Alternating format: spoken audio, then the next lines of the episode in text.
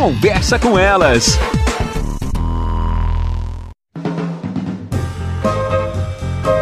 Olá, eu sou Cristiane Finger, jornalista. Ana Paula Lundegren, psicóloga. Estamos começando mais um Conversa com Elas. Tem alguns assuntos recorrentes, esse é um deles. Como viver uma vida com menos estresse. Hoje chegamos para gravar, o programa é gravado segunda-feira e todo mundo se olha, ai, segunda-feira se arrastando, um com sono, um com preguiça, outro cansado. É o retrato da segunda-feira, né, Ana? Posto. E, e a gente precisa aprender todos os dias a lidar com esses nossos momentos de segundas, de terças, de quartas, com esse estresse, que tem o estresse bom, que a gente sabe, que nos move, uhum. e tem o estresse ruim, que nos bloqueia, que nos trava. Acho que sim, Cris. E, e, as pessoas cada vez mais têm se sentido assim estressadas, porque eu brinco, né? A demanda da modernidade é uma demanda altíssima. A gente tem uma pressão pro desempenho, né? O tempo inteiro. Então, tu não pode fazer uma atividade normal, tranquila. Tu tens que fazer uma atividade que tenha um objetivo, que tenha um resultado, ou seja,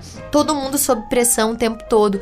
A gente não se percebe, nós que temos filhos, a gente acaba até passando essa pressão para as crianças, às vezes, né? Vamos lá, isso e aquilo, não sei o que. Ou seja, a gente tem que poder pensar que para viver uma vida menos estressante, a gente também tem que poder pensar o que, que nós queremos fazer e gerenciar melhor o nosso tempo, as nossas atividades. Enquanto a gente não se der conta disso e não sair desse piloto automático que a gente vive, a gente não consegue, porque a gente está sempre se cobrando alguma coisa.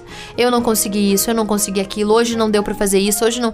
E essa semana foi muito interessante porque eu tive um imprevisto com o carro, a gente se vê sem carro, é uma coisa super difícil. E aí a gente começa a perceber, bom, tem que achar outras saídas, tem que achar outras soluções. E aí tu vai vendo que sim, tu tem que gerenciar aquilo, que aquilo é contigo, mas que dá para fazer. É a gente que tá sempre naquela loucura. Então, poder parar, poder respirar, poder pensar, elencar o que, que é prioridade sobre as demais coisas.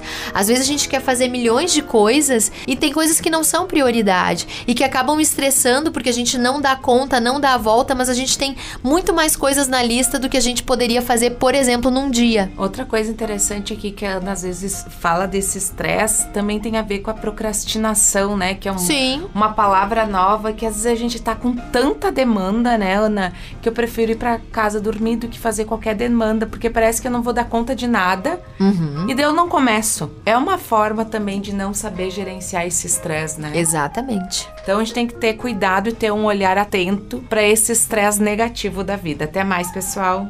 Você ouviu na Jovem Pan Serra Gaúcha? Conversa com elas.